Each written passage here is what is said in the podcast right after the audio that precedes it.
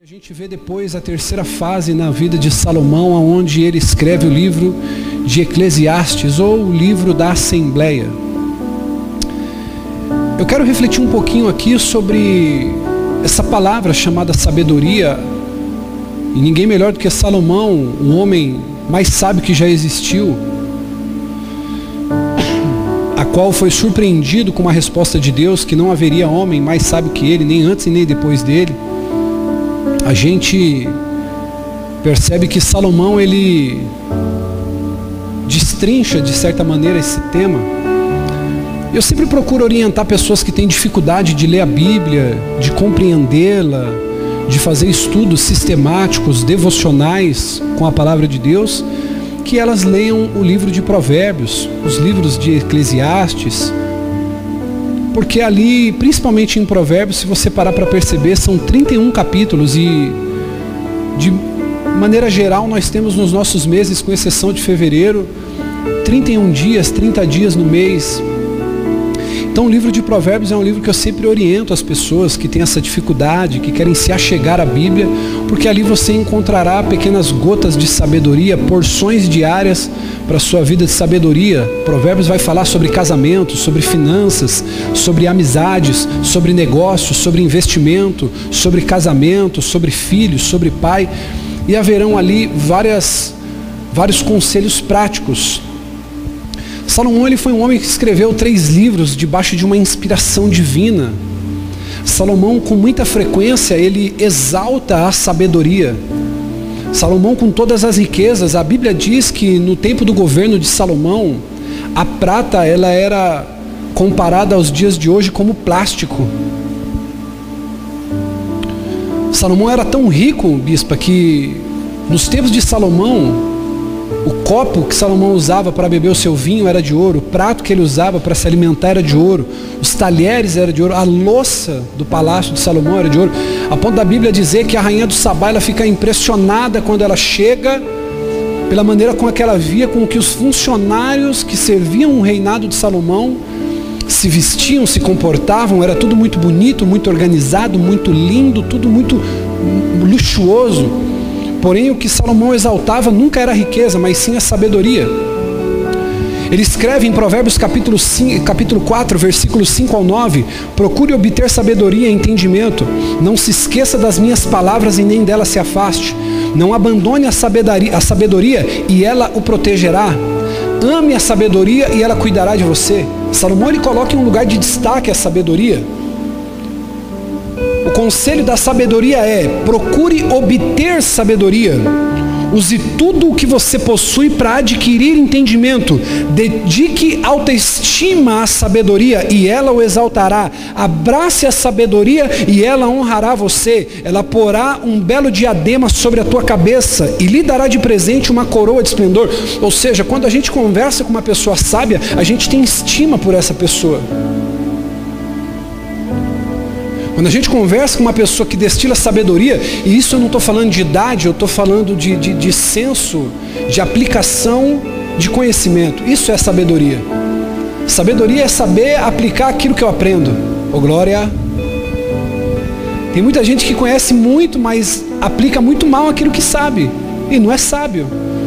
Não adianta eu saber os caminhos para ter um casamento maduro e não aplicar isso na minha vida.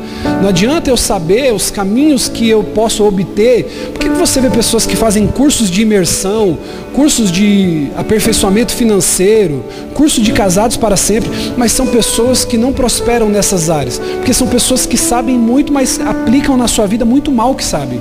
Então isso é ter conhecimento. Isso não é ter sabedoria. Sabedoria, diga, sabedoria pode ser melhor. Sabedoria é praticar o que eu sei. Por isso que ele diz: abrace a sabedoria e ela vai te exaltar. E aí a gente pode fazer uma reflexão aqui de como nós podemos adquirir a sabedoria.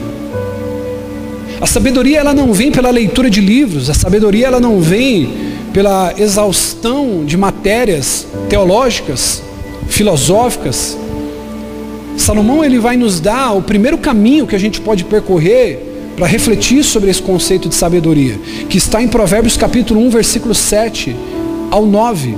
Salomão ele vai dizer assim: o temor do Senhor é o princípio da sabedoria. Você sempre vai conseguir enxergar na pessoa que está ao seu lado, uma pessoa que teme a Deus, você enxerga a sabedoria nessa pessoa. Me pergunte por quê, bispo? Porque a pessoa que teme a Deus, ela vai ter cuidado como ela gasta o dinheiro dela, sim ou não? A pessoa que teme a Deus, ela vai tomar cuidado como ela se dirige para as outras pessoas, sim ou não? Uma pessoa que teme a Deus, ela vai tomar cuidado antes de entrar numa briga, sim ou não? Então, automaticamente você pode associar uma pessoa que teme a Deus a uma pessoa sábia. Por quê? Porque o temor do Senhor é o princípio da sabedoria. Ela não vai se colocar em problemas que ela não vai poder resolver, que ela não vai poder de fato colocar as suas mãos para sanar. Então a gente vê que Salomão ele exalta a sabedoria, ele diz que o princípio da sabedoria é o temor do Senhor. O temor do Senhor é o princípio do saber, da sabedoria. Mas os insensatos, ele diz no versículo 7 ainda, desprezam a sabedoria e a disciplina. Não sei se tem como pôr aqui, cadê quem está lá na mesa lá? Queria pedir para vocês ficarem atentos aqui. Provérbios 1, capítulo 1, versículo 7. Ele diz: O temor do Senhor é o princípio do conhecimento, mas o insensato, diga comigo, insensato despreza a sabedoria.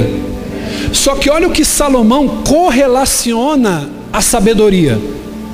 Aquele que rejeita a sabedoria, ele rejeita uma outra coisa também. Por isso que eu queria abrir aqui Provérbios capítulo 1, versículo 7. Não sei se dá para abrir aí, vai, vai conseguir abrir aí, filho? Por gentileza. Eu quero que você veja na sua Bíblia aí, você abra depois. Olha só. Mas o insensato despreza a. Despreza a.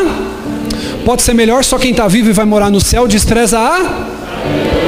E o que? Ele correlaciona a sabedoria à disciplina porque só cresce em sabedoria quem é disciplinado. E quando a gente fala de disciplina, nós não estamos falando de espancamento, de castigo. A disciplina é aquilo que corrige os caminhos do homem. Então ele diz: o insensato despreza a sabedoria e a disciplina. Ou seja, eu caminho para um caminho de ruína quando eu rejeito a repreensão, quando eu rejeito a disciplina.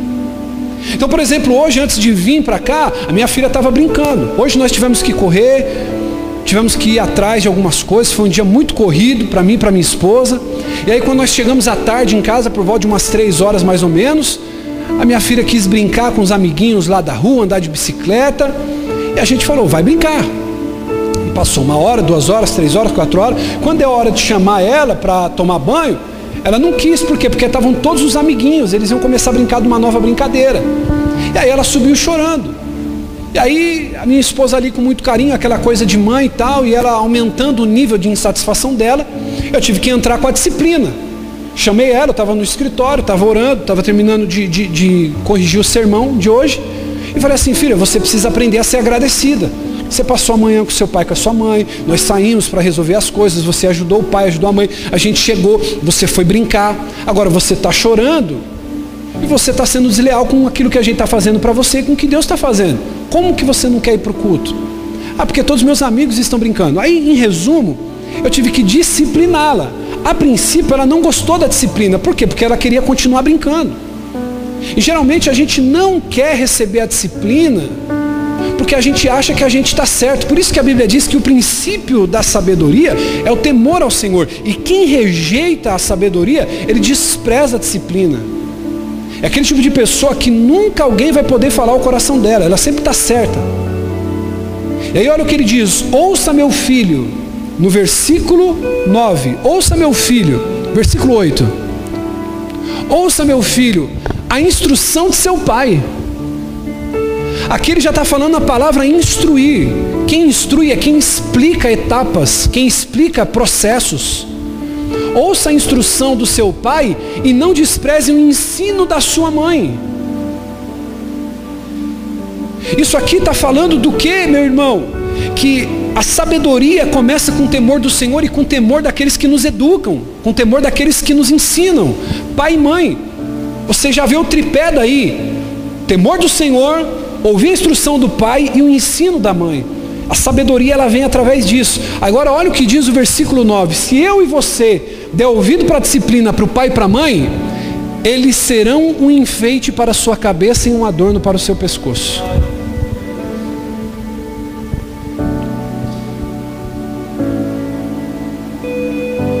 Então, quando a gente reflete sobre a sabedoria, a sabedoria é aquilo que a gente recebe por parte de Deus para aplicar no nosso dia a dia.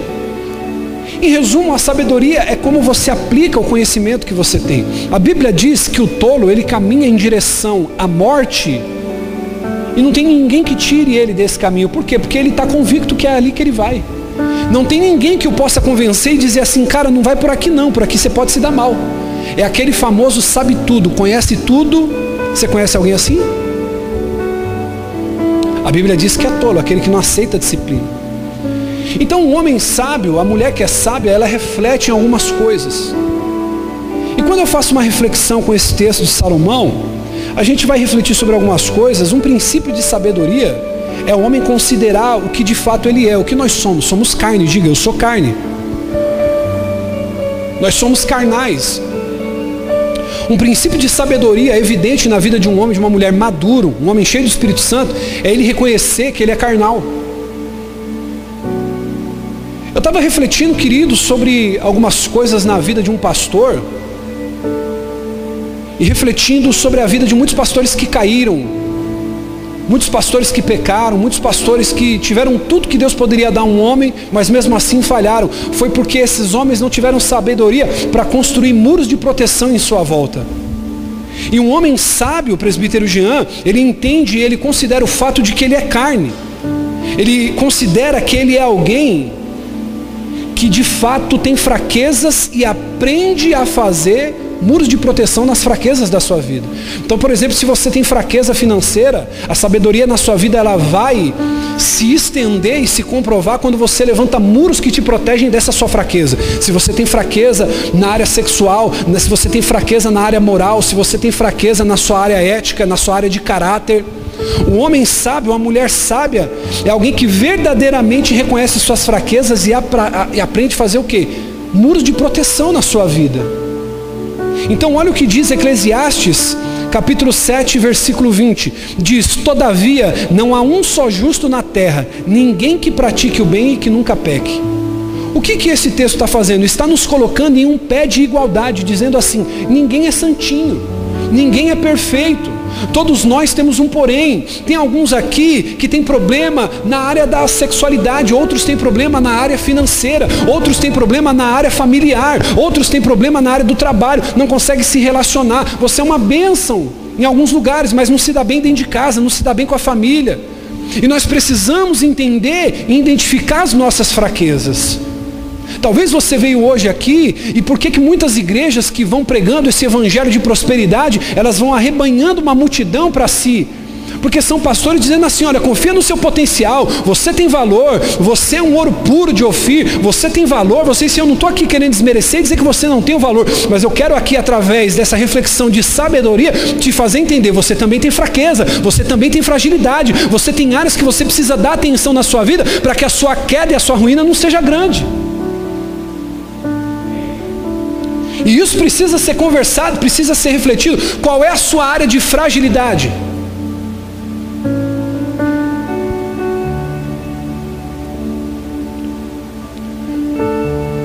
O homem sábio, ele reconhece as suas fraquezas. A sabedoria nos dá o discernimento. Eu já falei sobre isso em palestras, já falei isso aqui em treinamentos com os líderes. Existe um homem chamado Zayn Bolt. Esse homem chamado Zayn Bolt, ele é o homem mais rápido do mundo. Em uma entrevista para um jornal, ele vai dando essa reportagem e diz assim: Olha, como que você conseguiu esse feito? Como é que é a sua rotina? O que você come? Como é que é o seu treinamento? E em resumo, é mais ou menos isso. Ele dando a reportagem para o entrevistador, ele diz assim: Olha, eu e o meu treinador, durante os meus treinos, identificamos que a minha largada ela é muito ruim devido a uma contusão que eu tive no joelho, algo parecido com isso, preste atenção. Ele disse assim: quando eu dou a explosão da largada e eu engato a corrida, ninguém me pega. Só que a minha largada ela é deficiente. A largada dele era o quê? Devido a um problema que ele tinha no joelho. Ou seja, toda vez que ele precisava se preparar para dar a explosão do arranque, os seus oponentes corriam na frente.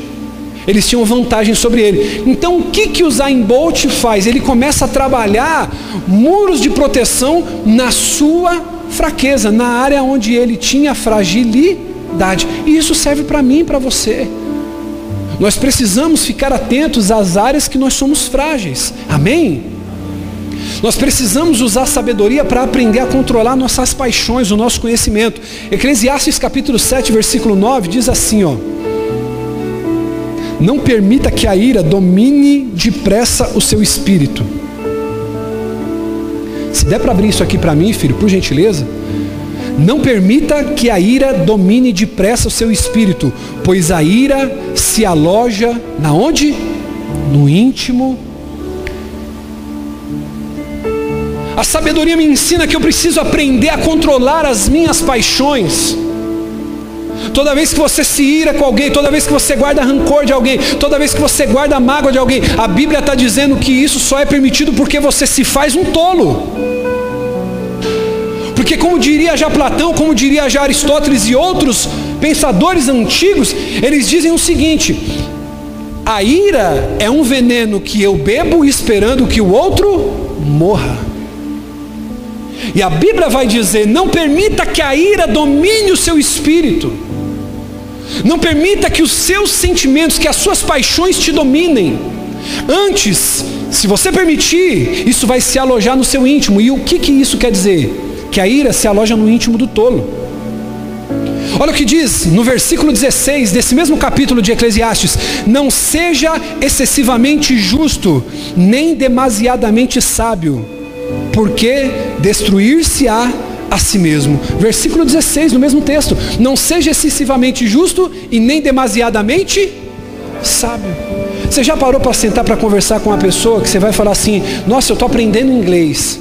Ou você fala assim, olha, eu fiz um, a unha numa manicure X. Aí ela fala, é porque você não conhece a minha ainda. É aquele tipo de pessoa que você se assenta para conversar, ela sabe tudo que você sabe, mais do que você sabe e além do que você compreende.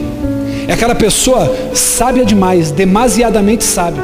Nós precisamos aprender a controlar as nossas paixões, os nossos sentimentos e a compreender também que nós devemos controlar o nosso conhecimento. Nós não somos o sabe tudo.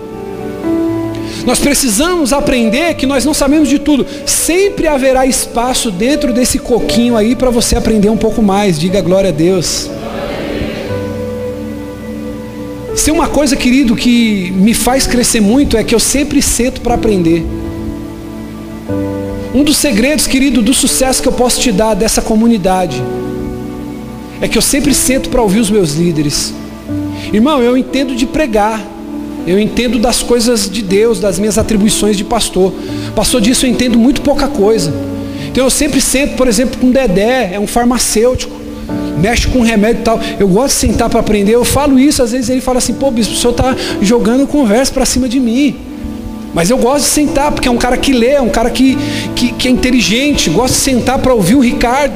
As histórias que ele tem é fantástica. 70% delas a gente ri muito. Mas a gente aprende demais sento para ouvir homens dentro dessa igreja. E a gente não pode carregar para a gente que a gente é as pessoas, a última bolacha do pacote, que a gente sabe de tudo. Será que os relacionamentos que você tem construído, eles não têm se acabado, não têm se deteriorado, porque você é o que sabe tudo quando vocês sentam para conversar? Tem vezes que eu sento para conversar com a minha esposa, irmão, e por mais que às vezes eu, a, a, minha carne queira gritar de que eu sei, de que eu conheço, de que eu, eu preciso olhar e falar, não, meu amor, é de fato, você estava certo. A sabedoria está em controlar, diga, em controlar. Pode ser melhor, controlar o meu conhecimento e as minhas paixões.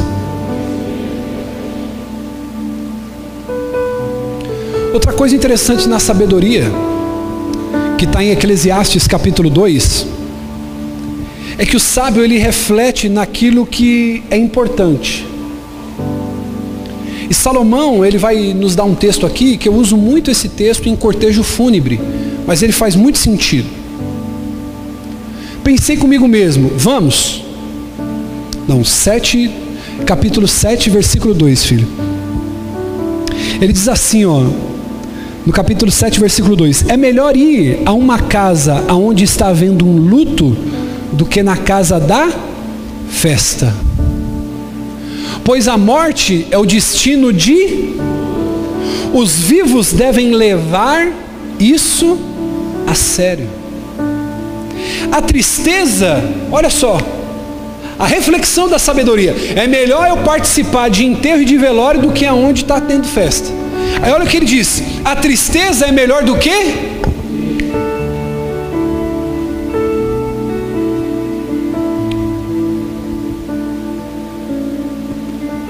A tristeza é melhor do que? Você conhece alguém que está triste? Você já viu como é que é? A tristeza e a alegria quando se encontram? Aparentemente, quem está sorrindo está melhor do que você que está numa crise. Sim ou não? Só que a Bíblia, irmão, ela não deixa nada escondido. Por que, que o sorriso, por que, que a tristeza é melhor que o sorriso? Eu vou contar até três e você vai ler bem alto, bem forte. Um, dois, três. Porque o rosto triste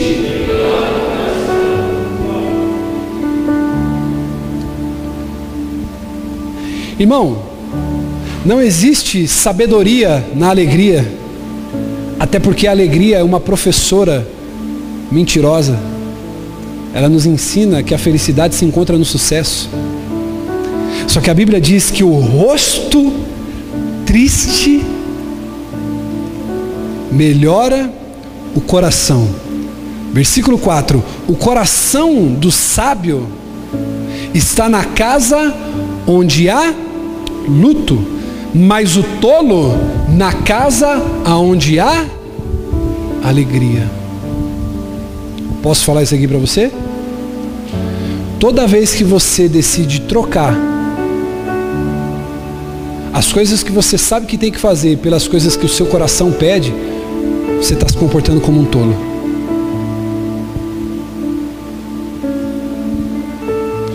Eu já disse isso em outras ocasiões. Tudo que te faz crescer não te dá prazer. Se quiser, pode anotar isso. Tudo que te faz crescer não te dá prazer. Tudo que te faz melhorar não te dá prazer. E tudo que te dá prazer, irmão, são coisas que podem te levar a um abismo. Eu já pensei, isso não é uma reflexão de sabedoria, mas é uma reflexão. A gente não podia emagrecer tomando Coca-Cola? A Coca-Cola não podia ser um, termogênico, eu ia estar tá pesando 60 quilos, irmão.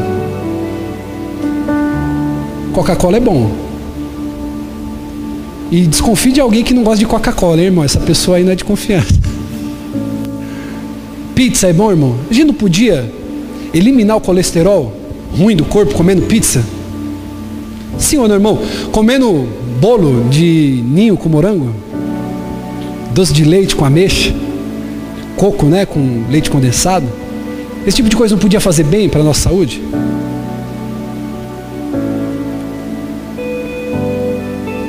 Quando você esperar, querido, que as coisas de adulto, os seus compromissos, eles te deem prazer para você fazer, você nunca vai crescer. Você nunca se tornará sábio. Ah, bispo, eu não faço isso porque não me dá prazer. Muito bem, você vai continuar do mesmo jeito que, que te dá prazer? Dá prazer, irmão, é comer uma torta de limão. Minha esposa, ela comprou esses dias umas coxinhas de uma irmã. Pensa uma coxinha boa, irmão. Isso dá prazer, comer coxinha. Quem gosta de coxinha aqui, irmão? Isso aí dá prazer. Orar, irmão, dá prazer? Não dá prazer, irmão. Orar é chato. Bispo, o que, que você está falando?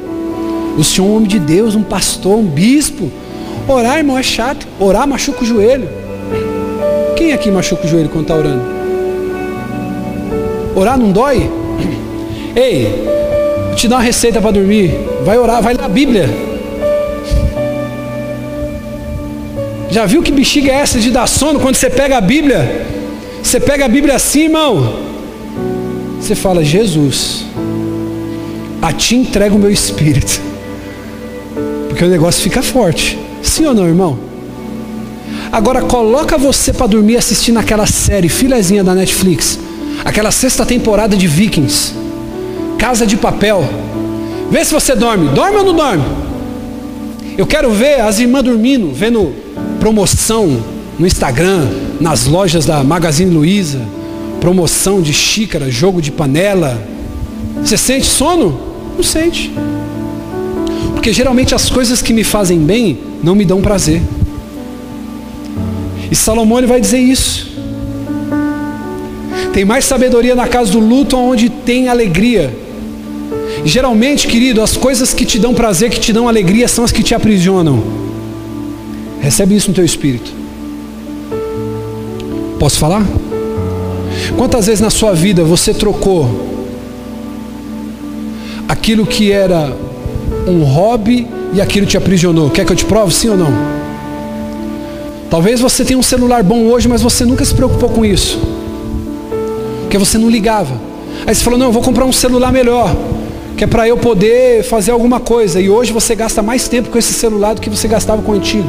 E aquilo que você comprou para te dar conforto, te roubou do conforto, ele te viciou. Você comprou um videogame, olha, isso aqui não é uma indireta, é legítimo. Mas você comprou um videogame, olha bispo, esse videogame aqui é para eu poder distrair. E aí, quando você se deu por conta, você passa oito horas da sua noite se distraindo. Ou seja, te roubou. Olha para quem está do seu lado, isso aqui é muito sério. Diga para ele assim: geralmente aquilo que te dá prazer, se você não tomar cuidado, é o que te aprisiona. E não faz sentido o diabo te aprisionar num lugar onde você não queira sair dele? Te aprisionar num lugar onde te dá prazer? A pessoa que é sábia, ela tem uma preocupação. Diga comigo, uma preocupação. Ela se preocupa com a sua influência. Isso é coisa de quem é sábio. Isso aqui é coisa de quem tem sabedoria. O sábio se preocupa com a sua influência. O sábio se preocupa mais com o seu bom nome do que com o que ele possui. Olha o que diz Provérbios 22, versículo 1. Provérbios capítulo 22, versículo 1. Irmão, isso aqui quase uma aula.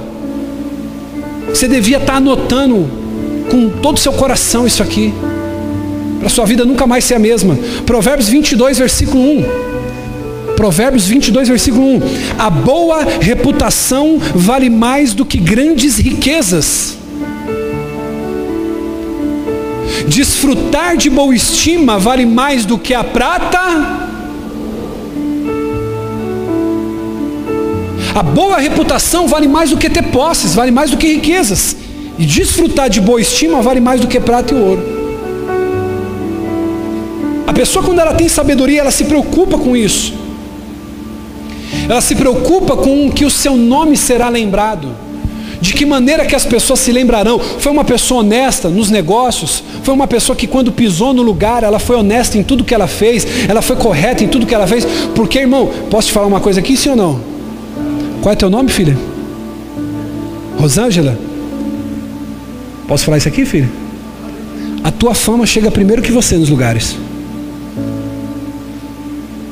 Olha para o teu irmão e diga assim: estou entendendo. Diga assim: a minha fama chega primeiro que eu. É verdade ou não isso aí? Tem pessoas que você gosta, Rosângela, que você nunca viu a pessoa, mas talvez porque a Juliana falou assim: você precisa conhecer Fulano. Não, Fulano é incrível. Fulano é bom demais. Fulano é alegre. Fulano é motivado. Fulano coloca a gente para cima. Sim ou não? Agora tem pessoas que quando você vai conhecer, só fala assim: Fulano ali. Diga comigo: a fama chega primeiro. Eclesiastes capítulo 7, versículo 1. O que nós estamos fazendo aqui, irmão? Destrinchando apenas um texto. Eu estou usando outras referências, mas o texto de hoje está precisamente em Eclesiastes 7. Vamos ler bem alto, bem forte? Um, dois, três. Um bom nome.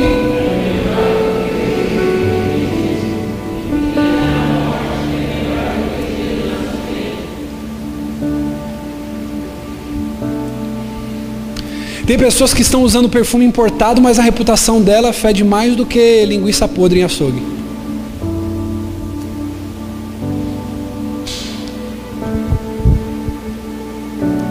O bom nome é melhor do que um perfume finíssimo. A pessoa que é sábia, ela se preocupa com isso. Tem pessoas que me procuram, bispo, eu estou tendo problema com fulano, com Beltrano. Aconteceu isso. Sabe o que, eu digo, filho filho? Filha, sofra o dano. Bispo, mas fulano pegou emprestado, não me devolveu. Perdoe. Porque vale mais um bom nome do que dinheiro. Muitas vezes, querido, é melhor você sofrer o prejuízo, porque até a Bíblia diz isso. Não tem sentido, querido, o povo de Deus se comer entre si buscar juízes ímpios, justiça. Que é isso que a Bíblia diz. Devemos fazer o que? Esperar justiça no Senhor. Um sábio, um homem uma mulher, se preocupa com a sua influência. E se você parar para ver, a tua reputação, ela te permite entrar em lugares que pessoa que às vezes tem dinheiro não entra. O teu bom nome. Será que ainda, querido, existe lugares que você compra sem dinheiro? Por exemplo, hoje meu coração se alegrou. Nós começamos a mexer na igreja. Diga glória a Deus por isso. No próximo culto aqui, irmão, você não vai reconhecer essa casa. Os meninos estão ali atrás, estão até com roupa de trabalho, né? Deus abençoe a vida de vocês, viu, filhos? De manhãzinha bem cedo aqui, o Kleber e o Gilei estavam aqui na igreja. Eu conversando com a minha esposa e ela, sabedoria. Pensa numa mulher sábia, ela falou assim, meu amor, esse negócio de ir lá, cozinhar na igreja para os meninos, igual foi das outras vezes, isso aí vai dar uma confusão. Eu falei, meu amor, nós estamos apertados, a coisa está tão difícil. Ela, não, não vem com essa não. Até ela agora se levantou contra mim, irmão. Falei, não, meu amor, as coisas estão tá difíceis. Ela, não. Nós vamos fazer o seguinte. Vamos pegar um marmitex para os meninos. Já chega tudo prontinho, quentinho, eles comem, dá glória, senta lá, descansa. Aí eu pensei assim, eu falei, poxa, não é que ela está certa? E aí foi isso que a gente fez. E aí eu fui conversar com um rapaz aqui, que inclusive eu levei os meninos lá, já levei minha esposa para almoçar. Tem um, um restaurante aqui na avenida e o pessoal lá me conhece, sabe que eu sou pastor, tudo. E aí eu fui lá conversar com um rapaz, eu falei, ó, oh, nós vamos começar a ter uma construção aqui na igreja, vamos mexer em algumas coisas. Tem uns meninos lá, eles conhecem os meninos. Eu falei, olha, precisava ver como é que a gente pode fazer. Você consegue ajustar um valor aí para poder fazer a refeição para os meninos durante três, quatro dias e tal? O pastor, fica tranquilo. Ó, o Marmitex está X, mas a gente faz Y para a igreja, vai ser uma bênção. Eu falei, ó, são dois rapazes, mas pode ser que depois venha três, quatro, a gente faz assim assado. Eu falei, ó, me fala aí quanto vai ficar, eu tirei a carteira para poder pagar. Ele falou, não, que é isso, pastor? Fica tranquilo, deixa os meninos vir comer, deixa eles vir hoje. Se o senhor vir aí fiscalizar a obra, fazer alguma coisa, o senhor depois vem aqui, quando terminar tudo a gente paga. A pergunta é: quanto está valendo o seu bom nome, a sua boa reputação, a sua influência? Isso foi uma coisa que eu peguei e fiquei olhando assim, eu falei, poxa, que legal, né? A gente foi em, aqui, por exemplo, a gente tem cinco anos que a gente reforma a igreja e tem o, o, o, o rapaz aqui que eu queria até divulgar para vocês também, que é uma loja de material de construção chamado André. André Material de Construção. Em frente ao posto aqui, a padaria. E toda vez que a gente vai lá, irmão, os meninos chegam lá e falam, ó, eu vim pegar aqui e comprar, o bispo está lá reformando, eu aviso ele antes, a gente vai lá, compra, chega no final e a gente paga. Ter bom nome vale mais do que o dinheiro, sim ou não, irmão? Aí aconteceu uma situação um tempo atrás, de ele colocar uma, uma, uma conta lá que aparentemente eu não reconhecia. Eu falei, cara, isso aqui eu acho que não é nosso não, eu acho que eu paguei, você está me cobrando de novo. Sabe o que o cara fez? Ele pegou e rasgou na hora na minha frente. Eu falei, não, não faz isso. Ele falou, pastor, um homem como o senhor está falando que não é seu, isso aqui não é seu. Eu confio na sua. Sabe o que aconteceu, irmão? Eu falei assim, ó, por desencargo de consciência, deixa eu levar. Peguei as notas, levei para casa, irmão. Conversei com a minha esposa. Quando eu fui bater lá no controle, sabe o que aconteceu? Eu estava errado. Estava devendo aquilo. Aí, no outro dia, irmão, cheguei lá na loja dele e falei, ó oh, querido, queria te pedir perdão, tô te devendo. Isso aqui eu não estava reconhecendo, eu comprei demais. Tem vezes que a gente faz isso, sim ou não? A gente acaba comprando demais, não lembra, mas eu zelei pelo meu bom nome. Então a pessoa que tem sabedoria, ela zela pelo seu bom nome. Uma pessoa que é sábia, ela tem atitude na sua vida que está em Salmos, capítulo 1, versículo 1. É uma pessoa que a sabedoria lhe dá o discernimento. Ninguém precisa dizer para ela as pessoas que ela tem que andar. Ela mesma tem o discernimento que ela não deve andar na companhia de ímpio. Eu me relaciono com todo tipo de gente, mas eu escolho para andar pessoas que podem agregar na minha vida. Eu não, eu não faço parte de caminhar com ímpio. Então eu me preocupo com a minha reputação, com o meu bom nome. Salmo capítulo 1, versículo 1. Como é feliz aquele que não segue o conselho dos e não imita a conduta dos pecadores e nem se assenta na roda dos zombadores. O que está falando? Irmão, esses dias eu estava conversando com os meninos. Eu estou ganhando para Jesus um rapaz na rua lá que é traficante. Na verdade, o cara ele se converteu, desanimou e eu estou lá firme e forte. O povo me vê na rua, o cara está com cigarro na mão, cheio de tatuagem, já pegou um revólver, trocou tiro com a polícia. O cara marrudão, o cara doido. Mas quando o cara chega para conversar comigo, ô oh, bispo, o senhor não sei o que, o senhor não sei o que lá, o senhor não sei o que. O pessoal às vezes fica meio cismado com ele. Agora entenda, eu estou com ele, eu prego para ele, eu falo com ele, mas eu não me relaciono de maneira íntima para sentar na mesa com ele.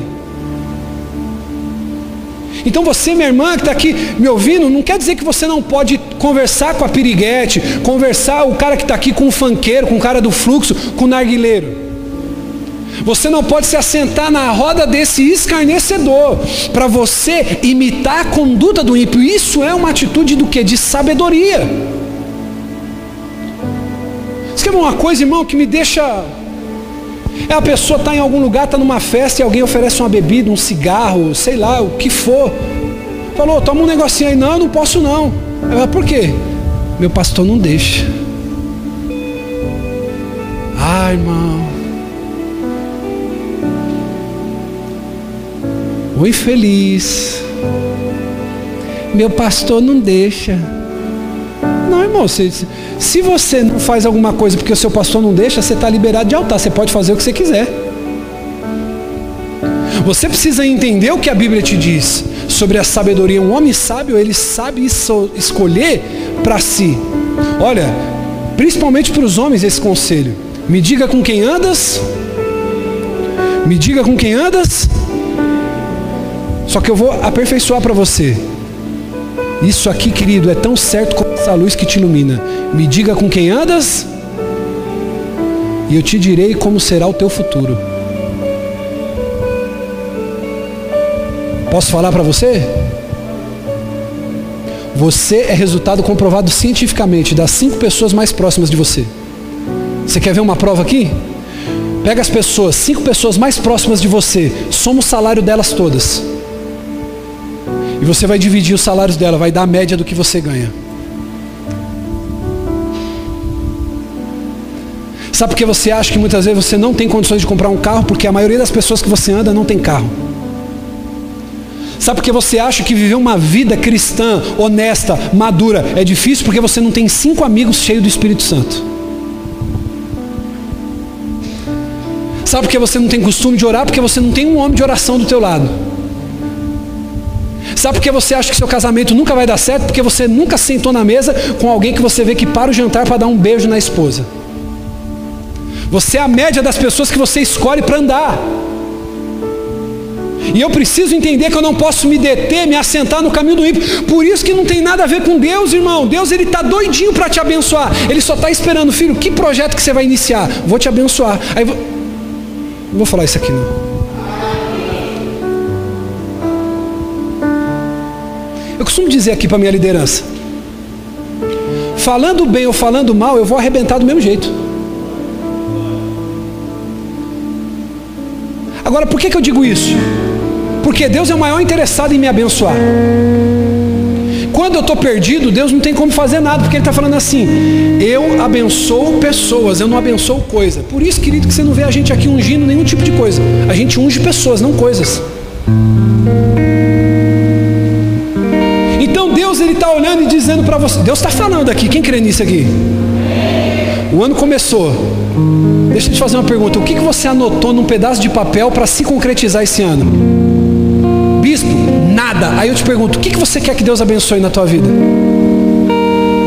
Bispo, esse ano, em nome de Jesus, eu vou entrar numa faculdade. Bispo, esse ano, em nome de Jesus, eu vou comprar minha casa, eu vou comprar meu carro, eu vou ter alguma conquista, eu vou crescer na vida, alguma coisa vai acontecer. Parece que eu consigo ver do céu Deus olhando assim, falando, até que enfim parou de bater cabeça, até que enfim parou de ficar na rede social perdendo tempo, até que enfim parou de ficar lá se envolvendo com gente que não vai somar em nada e quer alguma coisa. Vou abençoar. O ímpio ele se assenta numa roda escarnece das coisas. Agora olha só, a diferença do sábio, ele não se assenta na roda do escarnecedor, pelo contrário. Porque escuta isso aqui. Você ser uma pessoa cheia do Espírito Santo não é você se afastar do que é mal. Tem muita gente que pensa que vai para o céu só porque se afasta do que é errado. Bispo, eu não adultero, bispo, eu não peco, eu não roubo, eu não minto, eu não mato ninguém, não faço mal para ninguém. Mas você também não faz nada que é bom. Sabe o que é santificação? É você largar o profano e mergulhar no que é santo. Aleluia. Bispo, por que, eu não me firmo? Por que a maioria dos homens não consegue se firmar? Eu vou falar aqui para você da minha experiência. Pensa num cara maconheiro escanqueiro, gostava de fumar um escanque, gostava de fumar uma marihuana, gostava de cheirar um pozinho. Eu me lembro que no primeiro ano de conversão, quando eu pegava aqueles trens de Braz sentido Calmon-Viana, que ainda andavam com as portas abertas, eu já estava no meu primeiro ano na igreja. Eu era o cara que chegava lá, meu irmão, começava os louvores, eu chorava na presença de Deus, porque eu me, eu me derramava. Mas eu ainda gostava de tomar aquela escolzinha com limãozinho, chamada carioquinha. Eu gostava de dar um tapinha num baseado. Eu sempre ficava nessa recaída, sempre ficava nessa recaída. Por quê? Porque eu estava tentando sair do profano sem mergulhar no santo. Por que, que a maioria dos homens enfrentam dificuldade? Porque ele ainda quer ele quer servir a Deus, ele quer mergulhar nas coisas de Deus, ainda tendo um pezinho com, as, com os caras do time do futebol, naquele grupo de WhatsApp que sabe que vai estar tá lá cheio de porcaria. Que haver uma decisão na sua vida, minha irmã, meu irmão, de você romper com tudo e falar, cara, eu vou mergulhar. Durante uns três anos na minha vida, eu tive que esquecer de todo mundo e cuidar de mim. E eu vou dizer uma coisa para você: quando você começar a cuidar da sua vida, as pessoas vão te odiar por não poder palpitar nela.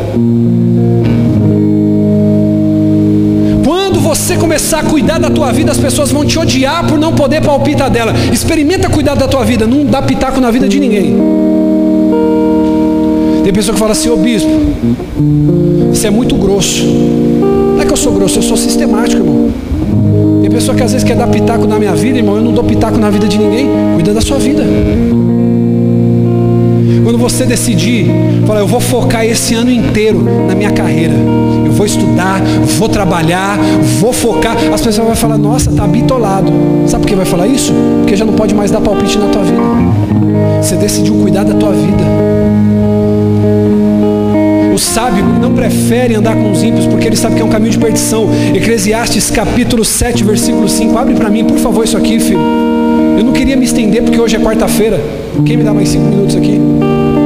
Quem me dá 5 minutos aqui, irmão? 5, 10, 15, 20, 30, 40.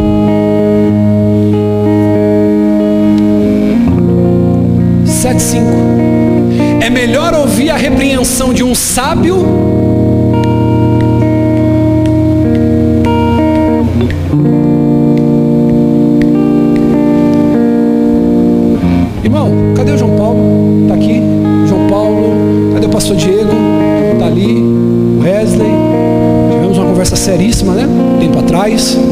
Cadê o Dinho? Levanta a mão aqui. O próprio Girley também, levanta a mão assim, filho. Girley, cadê? Esquelo, meu Deus do céu, esquelo. Já desliguei o telefone na cara do esquelo já. Não tem um mês que eu falei para ele assim, cara, vai abrir uma igreja. Bispo, o que, que o senhor está falando? Estou mentindo, Isqueiro? Assim, ó, você está tá fazendo o que aqui na DAP, cara? Fundou a igreja comigo há cinco anos atrás. Na minha casa, os quando começou, ele estava lá. Ele, diaconisa Roseli, pastor Diego Ignati e a Ju. A Bíblia vai dizer que é melhor ouvir a repreensão de um sábio do que a canção dos tolos. E muitas vezes, sabe qual é o problema da nossa vida no andar? É que a gente está dançando com alegria a canção do tolo. O que, que a Bíblia diz? Que a melhor aproveito na tristeza do que na muitas vezes a gente está dançando a música do tolo. A gente está dançando a canção dos tolos. E a nossa vida não sai do lugar. Quando você entender que o confronto na tua vida é o que te tira do lugar onde você está amarrado, preso, você vai começar a dar valor para a sabedoria. Eu estava conversando com o pastor Diego, ele fez uma análise, eu falei assim, cara, é muito real isso. Ele falou, bispo, as pessoas que o senhor mais cobrou, que o senhor mais disciplinou, as pessoas que o senhor mais foi duro, foi as pessoas que mais esqueceram no ministério. Irmão, Você lembra de Pedro? Pedro falou: Jesus, se for preciso, eu vou até a morte contigo. O mesmo, o mesmo Pedro que estava disposto a ir à morte Jesus, que tirou uma espada para sacar a orelha de Malco, foi o mesmo Pedro que Jesus olhou e disse para ele assim: Afasta de mim, Satanás. A repreensão de um sábio é melhor que a canção dos tolos. Eu vou dizer uma coisa aqui para você para encerrar. Eclesiastes capítulo 7, versículo 21. Você já parou para perceber que a pregação inteirinha foi em torno de só um capítulo? Olha quanta sabedoria você pode adquirir. Eclesiastes 7, 21. Você tem que preferir a companhia do sábio, mas ao mesmo tempo você não pode se preocupar de maneira excessiva com a crítica dos outros. Não dê atenção a todas as palavras que o povo Caso contrário, poderá ouvir seu próprio servo falando mal de você. Ou seja, eu não posso ser guiado também pelo que todo mundo está falando, dizendo. Ei, você precisa ter um propósito, um foco sábio. E falar assim, cara, eu vou nesse caminho, eu vou nisso aqui que Deus está falando comigo, e eu vou fechar os meus ouvidos. Diga amém. Para a gente encerrar. Abre para mim, filho, no mesmo capítulo, capítulo 7 de Eclesiastes, versículo 10. E eu encerro aqui. Um homem sábio, a sabedoria de Deus me ensina que eu não posso me desesperar por uma coisa que está além do meu controle. Oh, glória! Ei, psiu, olha para mim, redobre sua atenção. Psiu, psiu, vem cá, olha para mim aqui. Psiu, olha aqui para seu pastor. Deixa eu dizer uma coisa para você, tolinha, tolinha. Escuta isso aqui que eu vou te dizer. Tem coisas que nunca estarão no seu controle. Pais que estão perdendo a saúde por causa dos filhos. Não está no teu controle. Tem mulheres que estão perdendo a saúde por causa do marido. Não está no teu controle você puder fazer para mudar a tua vida, colocar em ordem a tua vida, faça. O que você não tem controle, você tem que entender que tem coisas na sua vida que você não pode se desesperar, porque você não tem controle. Eclesiastes capítulo 7, versículo 10 até o 14. Não diga, porque os dias do passado foram melhores do que hoje, pois não é sábio fazer tais perguntas. Só. A sabedoria, como uma herança, é coisa boa e beneficia aqueles que vêm. Aqueles que vêm, a sabedoria oferece proteção, como faz o dinheiro.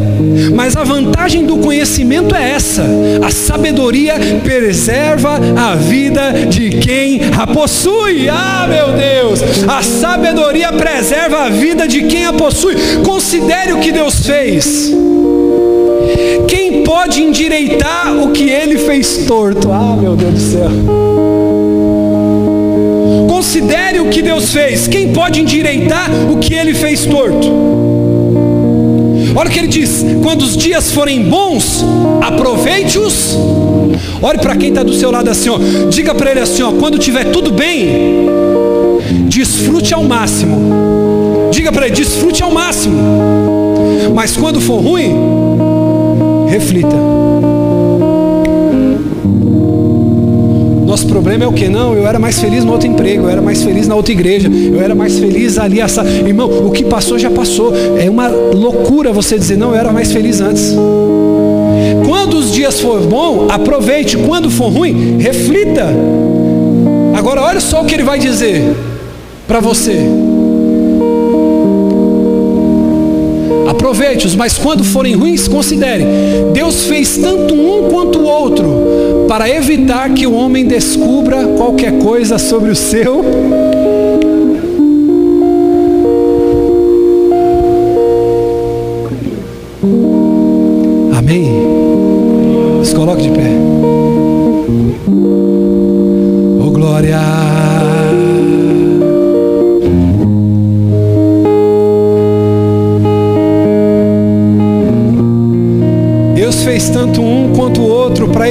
que um homem descubra qualquer coisa sobre o seu futuro.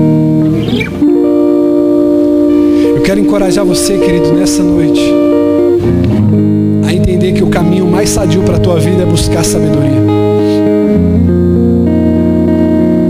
Quando você estiver vivendo prosperidade, talvez hoje você está vivendo períodos bons. E a gente vive períodos assim, já diz Fabíola, na nossa vida. Filha, a gente vive momentos assim.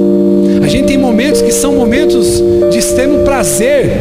A gente vive momentos que são momentos de prosperidade, momentos de paz, momentos de bonança. E o que, que a sabedoria está nos ensinando através da palavra? Olhe para mim, redobre sua atenção. Quando você estiver vivendo prosperidade no casamento, prosperidade financeira, os dias estiverem bons para você, aproveite, desfrute. Mas quando vier o dia mal, não murmure. Olha o que Deus tem insistido com a gente, perceba. Eu não posso deixar que o sofrimento e os dias ruins me deformem. Pelo contrário, eu preciso refletir e aprender com eles. Aleluias. Nessa noite é a oportunidade que Deus te deu para você refletir sobre a sua vida. Você não pode, querido, entrar numa reunião como essa e colocar toda a expectativa da tua vida na oração de apenas um homem. É por isso, querido, que me revolta muitas vezes as pessoas que colocam a expectativa dela, da vida dela todinha na oração de um simples homem, de um único homem, sendo que ela tem toda a sua vida para tomar decisões de sabedoria ou de tolice. Então, querido, nessa noite, estenda sua mão junto comigo e feche os seus olhos.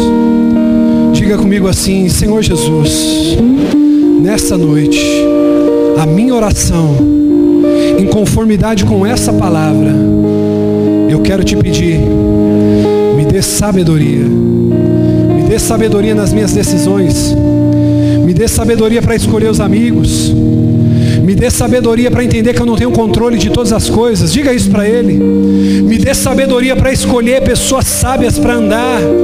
Me dê sabedoria para não me preocupar com as críticas. Diga para Ele, Senhor, me dê sabedoria para me afastar das pessoas que me levam para o mau caminho.